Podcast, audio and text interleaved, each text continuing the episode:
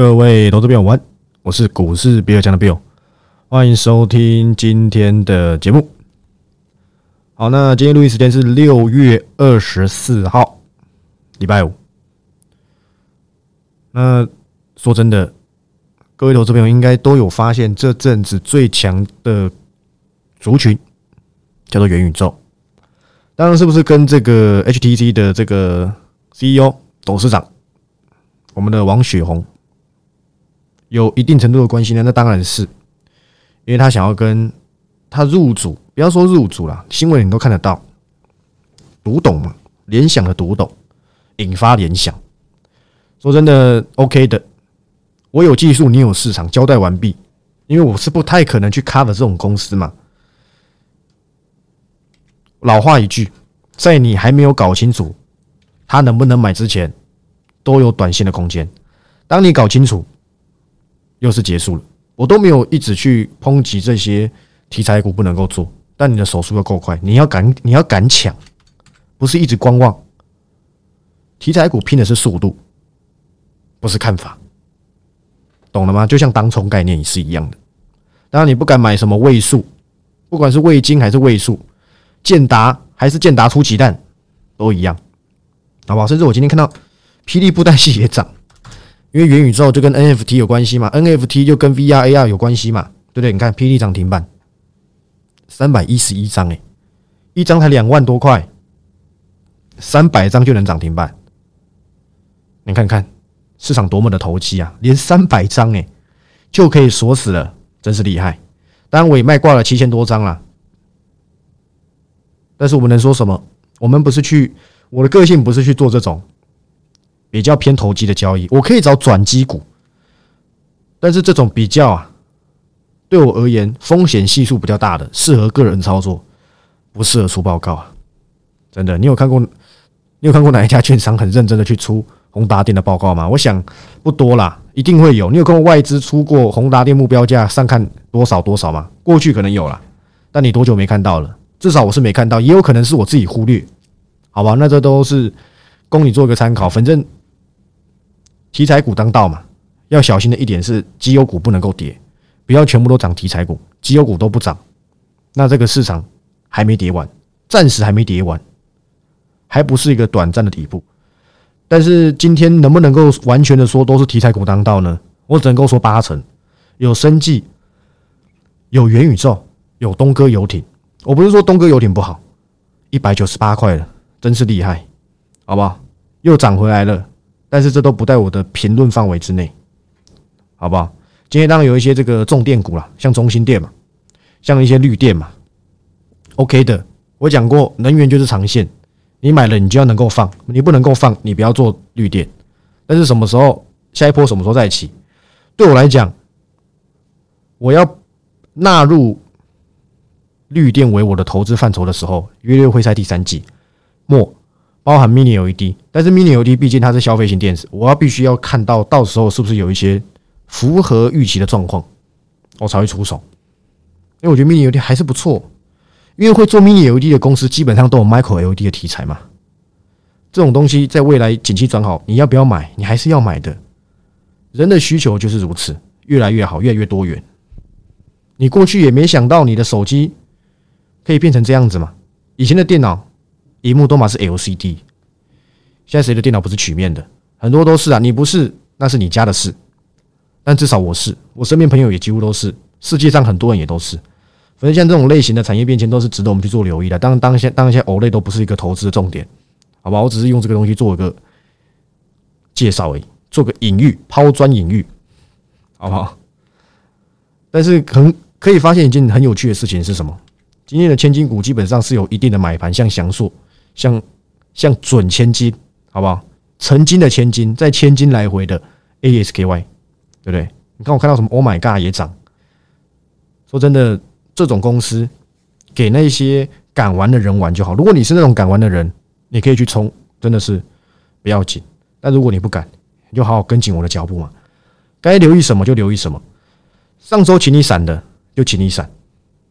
该留意的就留意，我的我的方向一直还是一样。第三季我的主轴一样是车用，一样是网络相关。你看看今天盘中最强的叫做我三月、二月、三月就 cover 的金项店，我当时帮他取名为百元俱乐部，但是没有到百元，因为他减资。我讲过那个算术法，不负责任的算术法，反正差不多概念嘛。后面有没有涨超过我们那时候离场的，我出退出追踪的那一天的股价，还真的有。就前阵子嘛，不就涨到九十四块吗？九十四点二，这一波跌回到七十几块之后呢，今天又尝试想站回这个所有均线。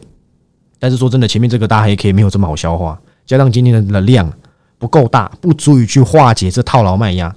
但你说未来会不会上去？我觉得机会很大。可是对我来讲，八十块以上的金项店想赚到钱几率就不高。现在很多内资开始出来了，我这阵子收到非常多报告，包含我包含我们自己，现在才把金项店看到一百，前阵子都看八十几哦，包含什么高盛都一样，不管是内资外资都一样。我在他们还在看七八十块金项店的时候，我就跟你说它是百元俱乐部。虽然没有卖在百元，但是那是因为它减资。它如果没减资，我相信还是很有机会到，因为市场知道它减资之后会有一些反应。当它减资，我认为是好的，不然它实在是有点肥呀，对，有点肥。那公司展望，说真的，都是我早已知的事情，真的是不用等，两三个月前就跟你讲了。就在未来金项链会到百元，很好，对不对？很好，我也认为很有机会到。但是我认为有比它投资价值更大，因为已经做过两三趟了嘛。它里面告诉你下半年一些网络相关产品出货的东西，这跟我上礼拜 cover 的公司，甚至这阵子 cover 的公司是不是相同？是相同的嘛？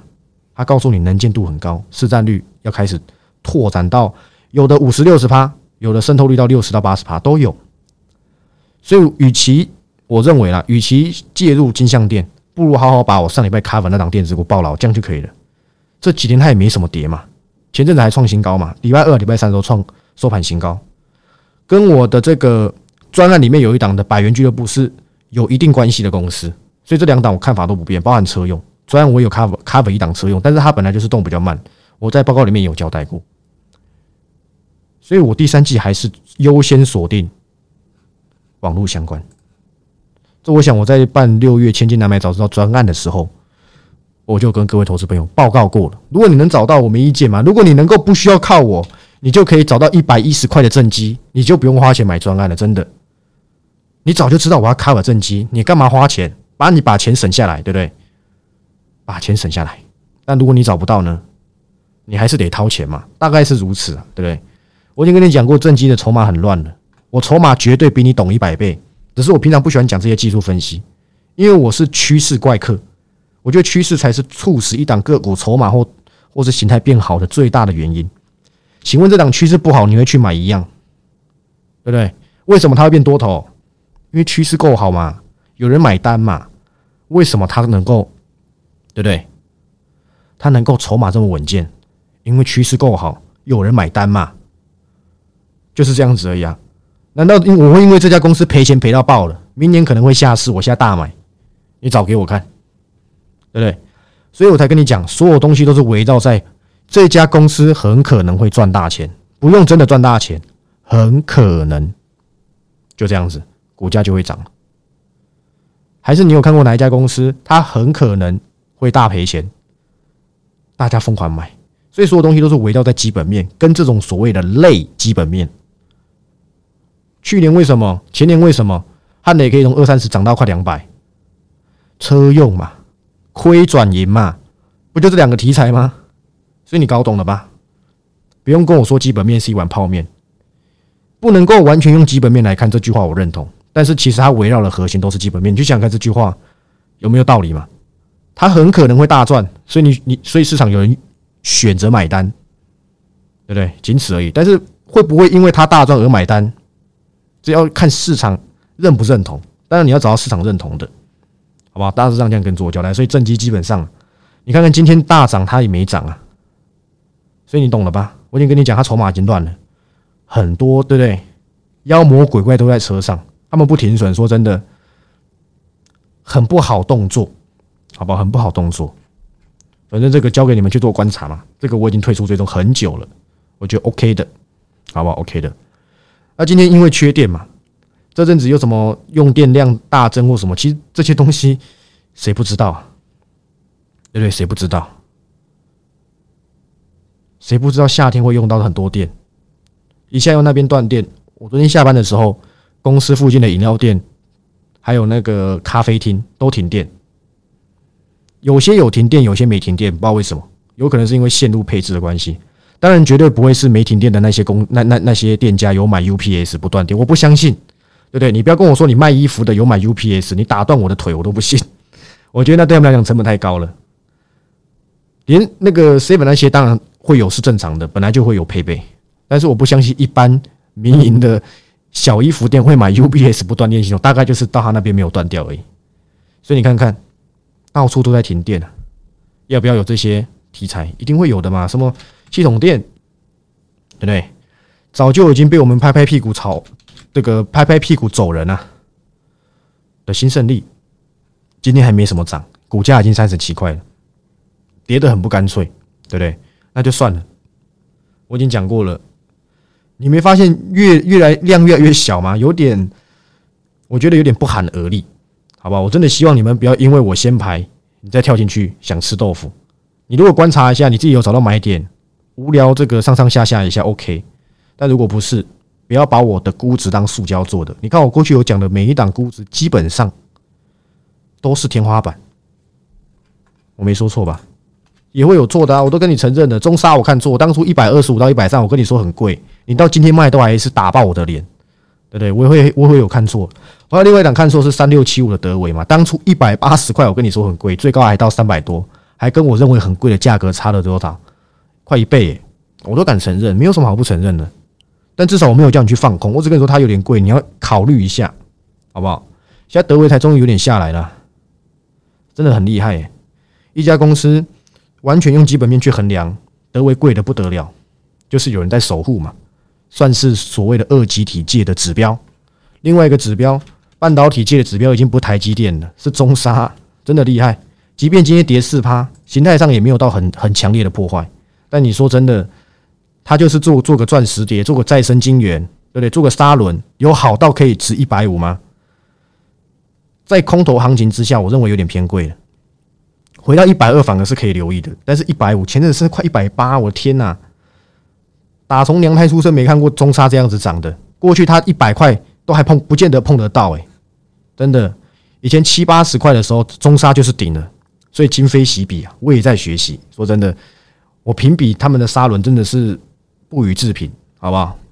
很厉害，真的。不然像什么升阳半导体也是如此嘛。今年能不能赚三块钱？我想几率是不高的。我初步研判几率是不高的，我没有详细去看他们公司接下来的规模。当然，他过去年有发布说，他花了几十亿，七十几亿吧，要扩建这个再生晶圆的什么产能啊、产线啊，大货场嘛，对不对？当然也是不错的。法人注重的是成长率啊。升阳，但是升阳判你可能买在六十块以上，好像有一点危险。但是他这一周的表现已经算很强了，没有再破底了，给他拍拍手，对不对？但是毕竟指标是中沙。希望他有继续顾，不然会影响到这种再生金源，好不好？那你会问我说，那星云呢？对不对？那星云呢？它不纯呐。当初去年十二月会 cover 星云，那是我不知道第三档还第四档的百元俱乐部为什么可以涨到一百一十五？当时是因为三 D 封装嘛，十字层嘛。我觉得三一三一的红素太贵了，而且星云的机器设备曾经有出到欧美那边自制设备哦。不是像什么三四一三金鼎这种做零组件的，那是 different 哦，波港哦，对不对？当然，现在还有人在炒台积电的这个资本支出吗？今年上半年来讲，没看出来任何端倪。我曾经有想要，所以我选择了双红，但是那也已经，对不对？我已经告知过了，该怎么做我都告知过。今天一百七算不算便宜？我觉得算，但是双红的引诱还是在，对不对？别人的显卡概念股已经跌翻天了，麻烦去看一下二三七六技嘉，它有没有网通？它有技钢诶，它有没有伺服器？都有，超会做的，还自有品牌哦，不完全是像维新那种代工仔哦。今天股价剩九十四，已经从一百六接近是要腰斩的啦。它因为大部分都是显卡嘛，但是你要难道你要说双红完全没显卡吗？至少也占三四成营收啦。虽然有一些商用的 NB，所以这些都是比较偏隐忧，但是它又有好的地方。就我像我之前跟你讲，三 D 水冷的，但是它的股性实在是烂的不得了。所以我只能够用好自为之来去这样交代。反正礼拜六我会再详讲，好不好？就以我礼拜六直播为主。如果你是订阅会员的话，OK 吧？对不对？所以今天的行情说真的好不起来，但是也没有烂下去。毕竟昨天破底了嘛，反弹一下可不可以？融资昨天又在退个三十几亿，短线一定会有反弹。我昨天就讲过了，但是今天这个我认为还不构成反弹，收的太丑了。但是你也不用急。该留意什么就留意，你会好奇，很多人很爱问该怎么操作。当未来带进出，就跟着我的讯息就可以了。但是在我还没做这之前，我不知道我要怎么教。我说真的，股票市场是没有公式的，所以我才认为说有些教学你真的要自己的认真看。股票怎么会有迹可循？股票市场是无迹可循的。面对每一个行情，每一天，每一个消息，每一个个股，每一个产品。我看待它以及它我的出手点、留意点都是不同的。我三个月前这档 OK，三个月后这档变不 OK 了，有没有例子？很多都是例子嘛，对不对？我随便举例一个三六二四的光捷嘛，当时我五月的时候，cover 在一四九九的报告里面，cover 的留意点就是七十附近到七十五之间。我当时就讲八十五附近就是我期望值。你能想到？过了一个月后，它又变回六十几，比我当时 cover 的价格还要再便宜十块钱，几乎是两成左右。这就是市场，你不能一直拿过去的观点来去看现在的市场，因为会变。今天好不代表明天好，明天好不代表后天好，这就是股票市场。你如果都不能够了解这个道理的话，你只会很痛苦，你只会一直活在过去。就像很多人会讲，台积电可以赚多少钱？那为什么还会跌到五百块以下？航运为什么赚那么多钱，还会跌到一百块以下？这些都是。因为时间的推断，不好意思，时间的这个不断的往前走，时间的推进，而造成不同的结果。因为又发生新的事情了嘛，不然为什么报告会有升平跟降平？所以必须你要保持一个状态，是随时的市场都在改变，你不能够用过去看未来，更不能用用未来看现在，都是不同的，好不好？如果能够掌握到这点，未来你继续跟随我，你才会比较有 feel，而不是哎，为什么又这么做了？我会做任何的的结论啊，任何的报告都是有我自己的考量的。当然，我都会解释啊。你如果不能够接受这个解释，我也拿你没辙，对不对？真的拿你没法度嘛。那昨天节目讲到一个很大的重点，就是这个硬着陆跟软着陆嘛。反正现在鲍尔已经跟你讲了，昨天又有在发布新闻稿嘛，你都看得到。反正不管怎样，我就是要火力细嘛。我管你三七二十一，他反正他就是认为说升到二点五趴之前不会影响经济啊，经济够扛啊，够 cover，你知道吗？反正他就是继续升，升到它降下来为止。因为今年说真的，它升到三点五趴，到底能不能够把通膨降两趴？我认为几率很低。但是我昨天也跟你讲了，我用野村投信的观点跟你讲，他看法跟我是一样的。你是订阅会员，你都知道，我之前就有讲过鲍尔的动作。我原先认为说他会认为怕砍到经济。但是后面他知道了，我我如果怕砍到经济，让这个通膨持续下去，他只会更挂点而已。因为当时的 CPI 真的是有降的，在我那时候直播的时候，它是有降的哦。也就是叶伦那时候说通膨可能处理这件事情，当时大家看到都是有降，就后面当然又发生一些其他事情嘛，结果根本是没降还升，所以他的呃手法当然从软着陆变成硬着陆嘛。他跟你讲硬着陆几率比较大。因为七月看来也是升三嘛，个人看待是这样，我不太认为说 CPI 这可能也有可能是因为上个月 CPI 特高，这个月又降那么一点点，但是那个降幅一定不高。如果真的有降的话，那如果没有的话，又是三马四后嘛。那现在的目的就是先把这个东西降下来，让大家变穷。我那天讲过这个经济道理，让你大家变穷，让你大家变穷一阵子，他才有理由去做降息。这会是明年的事情。野村投信看法。我在两个月以前、三个月以前直播就讲过。我人为言轻，我小咖，我讲的时候你不见得会听，你也不见得把它记录下来。可是真的有订阅会员有把他们抄下来，有几个啦，有传那个他自己的自拍给我看，不是自拍啦，他拍的那个笔记给我看啊，讲自拍有点变态，没有没有。所以这样这样子，各位有懂意思了吧？他跟你讲长痛不如短痛，我也这么认为。大家都知道现在股票市场很长，谁不知道？对不对？昨天。我讲个小故事啊，前两天的时候，我妈才替她同事问我，她问我说群创怎么还可不可以放？我妈跟我说，她已经先回答那个同事，因为在更久之前，半年前的时候，我妈就问过我面问过我面板，当时我就跟她说，早就已经不能弄了。我的不能弄的意思不是指他赚不了钱，而是对我来讲，他们不懂得去操作这种，就它就是一个趋势向下的公司。今年趋势一定是向下，因为它不够赚钱嘛。那你要怎么去做这种公司？我不太知道，因为跌多会有反弹，但是你不见得抓得到那转那个转折点。当时我记得群创应该还有十六、十七块可以卖，前几天剩下十二、十三块，他再跑来问我一次，当然是请我妈问了。我妈是没有理他，他只跟我讲有这件事情而已。我觉得厉害了，当他现在赔翻了，他成本那时候就在十六十七块，他当时觉得不会嘛，不过也还好啦。据说他要买生技股，那哪一家我就不要讲。所以停，这里是告诉你一件事情：停损就是这样。我再讲一次停损。今天 T G 我也讲很清楚了。接下来每次升息会不会抨击到台股？我认为影响的影响的状况还是会一直持续在。你能够保证它未来不再破底吗？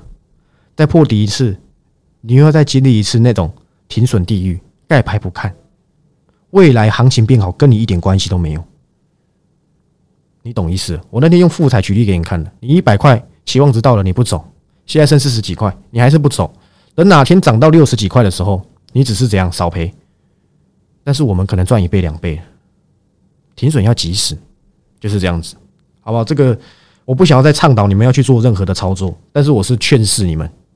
利用七月或是这阵子行情可能因为破底稍微止稳，你的个股有点反弹，你真的好好考虑换到会涨的，就像那时候我请大家换到考虑换到正机，考虑换到什么身上一样，不一定不一定我的建议绝对是对的，但我认为总比你一直放在那边不断的损失来得好，而且也不要有一些什么偏差啊，我停损带感感觉好像好低一点，那都是后来的事了，谁叫你不一开始就停损？但是你要换股，你又没现金，你能怎么办？对不对？我想大概是如此啊，所以我觉得 OK 的，好不好？希望大家有懂。那今天另外一个大消息，不要说大消息啊，新闻写很大。我们的台华投控，严义才严董，对不对？今天再不发，再次发布新闻稿，告诉你很便宜，因为他阳明长隆前阵子买的也是套牢嘛，我记得好像一百二十几块的长隆吧。他一百块附近又在买，我还没有很仔细看新闻稿，我不知道他是阳明长隆都买还是只买其中一个，反正都差不多意思。他告诉你还是很便宜啊，他说没有看过一个，对对？他说他们成成本很低，对不对？洗领一领就零成本了，而且他认为海运还不错，没有像外资所说这么糟糕。我选择相信严董，就这样子而已。我想我及时应当也交代过，那你问我可不可以参加除权息？你到现在阳明都没卖，你只能你只能参加，因为下礼拜就除权息了嘛，对？我认为是可以的。那你如果不敢了，你等除完全息之后再开来看也可以，因为现在都是贴息 online 嘛，对不对？请问联发科配了七十几块，又昨天又跌四十几块，今天再跌十九块，也是赚了赚了这个股利，赔了价差嘛，对不对？当然有人那天跟你讲什么，对不对？爆量的。爆量的低档爆量黑 K 可能是指纹信号，我不知道啦，反正全指股给你去做就好。联发科很好，好的不得了。但我对他旗下或是周边的，我还比较有兴趣一点。今天貌似已经没有人，就像你看我讲联发科，就像现在已经没有人在讲联发科会不会做 USB 四点零了。翔硕其实前阵子有针对这件事情交代一下，他认为没那么容易，而且母他因为翔硕是华硕的嘛，集团当母公司有母公司的一些中效可以去达成，它是一个规模。不是说人家想跨进来马上就可以做到，当然他有他，当联发科有它的优势嘛，各凭本事就这样子而已，不会因为你跨入我就挂点啦。当然，它跌下来会不会有有一些原因是因为联发科跨入？我觉得那个占比不高了，好不好？但是如今也跌成这样子了嘛，包括像什么六一零四创创维也是如此嘛。我看一下今天还剩多少钱？还有一百六吗？哎呦，刚好今天就收到一百六，也腰斩了嘛。这些腰斩的公司。它的营收只要未来没有太差，反而是可以找机会的。可是创维跟享受都是消费性电子，只是他们的规格是新规格。上半年的时候还在涨，涨到三百多块的时候就很神奇。消费电子难道消费性电子难道没有意义吗？就算是 USB 四点零，对不对？反正这阵子最厉害的都不是这些公司，你知道是哪家公司吗？很厉害，真的，我都不得不给他鼓掌。这家公司很久没涨了，这阵子狂涨。完全不输我的加基，不好意思，完全不输我的正机，也就是加机，厉害，真的，成交量之前才十八张，诶，九张都有，你看看，你现在是三千多张。当然加机 OK 啦，但是它是做线材的，那叫什么 Thunderbolt，对不对？嘉泽的子公司加基，但是它只是做线的，貌似啊，好不好？貌似有一点点过于。太强了，好吧，我用这样去讲。但这拉回可不可以留意？对我来讲，线材我有比加基更看好的公司，也是在我锁定范围之内。但是这边先不要讲线材，我已经很久没涨，不是很久没涨，很久没讲了。过去有什么三零二三零二三的这个信邦，但一时之间找不到它，也是线材嘛。但是它是一种长线股，它不太适合那种。你只想做短线，而且两百五十八的信邦有点小贵，好不好？以这样的行情来讲了，有点小贵。当然，他最近怎么样我都没有看。还有谁？还有宏硕嘛？我之前就有警告过了，还一堆人还在问宏硕，搞不懂哎。大家如果跌到三十几块的话，你反而可以留意一下。哦，但是目前还没有，还是依旧弱势嘛。营收好的不得了啊，就会赔钱，对不对？撩急啊！我没有去看原因是什么了，大概跟公司产品有关了，好不好？或是跟一些原物料价格有关。反正呢，营收很好，没赚钱有意义吗？没意义嘛。红硕，我想去年还是前年吧，应该算去年，都写很大，打入特斯拉，什么拉都有，对不对？还是卡纳赫拉，我当时就警告过了，真的，我真的警告过，我忘记是哪个订阅会员，还是他只是粉丝，他有问过我红硕，当时还有六十几还五十几。他说：“因为他听到我节目讲说我对红硕的看法是保守的，所以他当时有买进。他想问我的看法，当然我没有给他很直接的观点。我不能够嘛，I can't，因为是私下，我会怕嘛。我希望他有走，他没走的话，今天是很痛苦的。我相信可能是有，对不对？我讲过了，对我来讲，你买红硕不如去买三零零三的建和会，对不对？我都叫他建和会，对不对？脚头里面的嘛，为什么？”因为我觉得建和会比较好，建和新啊，不要讲建和会，OK 的，好不好？仅供参考。这些这个线材啊、端子连接器，我也蛮擅长的。你别忘记啊，两百块附近的信邦是我当时送给你的。我跟你讲，他连爱斯摩尔里面的线都会做，这是很久以前的 Podcast。以前我 Podcast 是一周一次，只有礼拜六才会上映，那时候都是端讲趋势。当时我真的分享很多标股，我讲真的，成交量不到三百张的鹏程，一百块附近，这都是我讲的。哇，大同嘛，很多人是因为大同认识我的，不太懂啊，可能是因为大同对你们来讲比较甜。那时候还有人笑我嘛？记得那时候有个粉丝讲说，他的大同，他跟同事说可以留一大同，同事笑他为什么电锅会卖很好吗？对你，你你就尽量笑吧，对，你就尽量笑吧。股价从二十四涨到三十八。后面是因为这个卢明光董事长撤出，还有这个延华的这个总经理嘛，那时候还有去那边做何春盛嘛，何总离开之后，股价就做个衰退。不过现在哎，你看悄悄又涨回来了，所以消息面影响的是信心。如果这家公司未来还是有价值的话，股价还是有机会有动的。你看最高还要涨到三十六点七，说真的，好像也 OK，对不对？当然是因为现在很多这个设备应用啊等等都跟大同有关嘛，不管是绿能还是什么的。好不好？这些我都不需要再多说了。今天的行情没有什么爆点，只是有些东西止稳，有些东西有买盘，反弹个一百二十六点，说真的很少。真正的反弹不应该是这样子，所以我认为你还是要保守，在该保守的时候你应该保守，在该出手的时候你就出手，就这样子。叫你不要赌利空出尽，你等一下把底部买出来可不可以？现在破万四了，破前面那一个一五一五九了，不好意思，还没破万四啊，破。快要破万五了，甚至是去调，已经破一五一五九，融资都已经降到那个比那个时候还要更低了。这时候会不会有人把底部买出来？你等着看嘛。但是有没有个股比这个大盘还要更早止跌的？我上礼拜开会的全部都是啊。到现在你跟我讲有跌吗？有跌多少？你告诉我。昨天前礼拜礼拜三、礼拜四加起来最大跌点六百多，哎，他们才。几乎是没跌，这个周 K 是没跌的。大盘已经抢先破底，但但是他们还没破底，如果行情一回稳，最强的就是他们嘛。我讲过解封概念嘛，我还压着没跟你讲嘛。另外一个就是网络相关嘛，就这样子而已。我本周还会考虑再 cover 一档，但是看状况，因为我七月的这个专案就要开跑了。我在我在我在分享的话，我怕你们不知道怎么不知所云，对不对？那我想大概就是如此。最后最后再解释一下，七月一号就开卖，礼拜五就开卖，英档会统一一起记，我们会分三种卖。我先讲讲，你到时候看到表单你就知道。第一种就是只卖趋势个股，第二种就是只卖即时英档，第三种就是两个加起来的组合包。当然组合包一定最划算了，因为真的是差没多少钱而已。你自己到时候计算机算一算就懂。然后一四九九归一四九九，即时音档归即时音档，因为最近有不少的订阅会员或是新加入在问，那即时音档跟周六差异在哪里？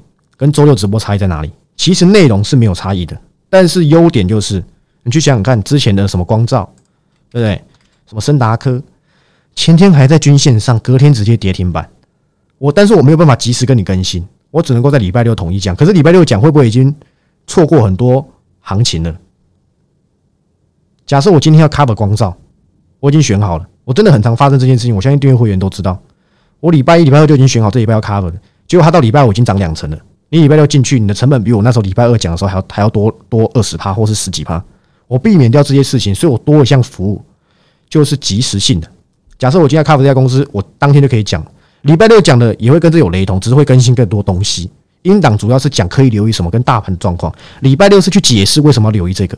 当然你可以选择不要加入即时英档，可是你礼拜六在留意的时候，有买即时英档人，可能很多人都在车上。像这样子的概念，好不好？像你看看正机，我就讲英档一寄出一寄出去的第一天。就涨停板了，有没有人偷？一定有人偷嘛！我懒得多说些什么，好不好？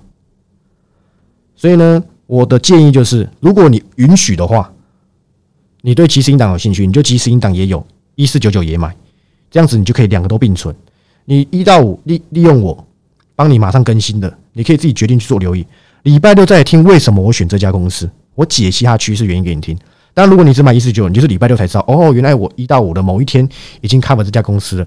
可是有买即时音档的人已经在车上了，你会比较亏一点。当然这个由你决定，也不是说我我我这么做就一定有优势，但是就是给予那些平常一到五没有我就不知所云的投资朋友去做考虑，好吧？那我想这样子做解释应该是够了解的。那我昨天也交代过，你一四九九你自己去查，我相信 TG 我的助理都贴这个次数给你们去查。次数只要超过十次了，我都建议你不要再续约了，好不好？真的是不要再续约，我觉得十次就差不多了，以利我未来有一些计划，好不好？那我想专案的部分，浪子回头，好吧？我希望你在外面，对不对？不管怎么样，你迟早都要回来我身边，但要不要决定权在你，好不好？我想这个这个计划就在下个礼拜五早上九点准备就开卖，然后如果你是买组合包的，就是像有有趋势个股又有即时引导的。好不好？我的音档会在统一在七月六号，也就是专那个计划最后一天的时候统一寄出。因为上次有人说会不会我我现在去留意了，你的订阅会只要在车上，不要用先买先赢，所以我这次用统一寄送音档的方式，好吧？我想这样子应该是够了解。如果你还有任何疑虑，好不好？就直接私讯这个比尔强的粉砖，那会有这个相关人员替你做回答，好吧？那今天节目就到这里。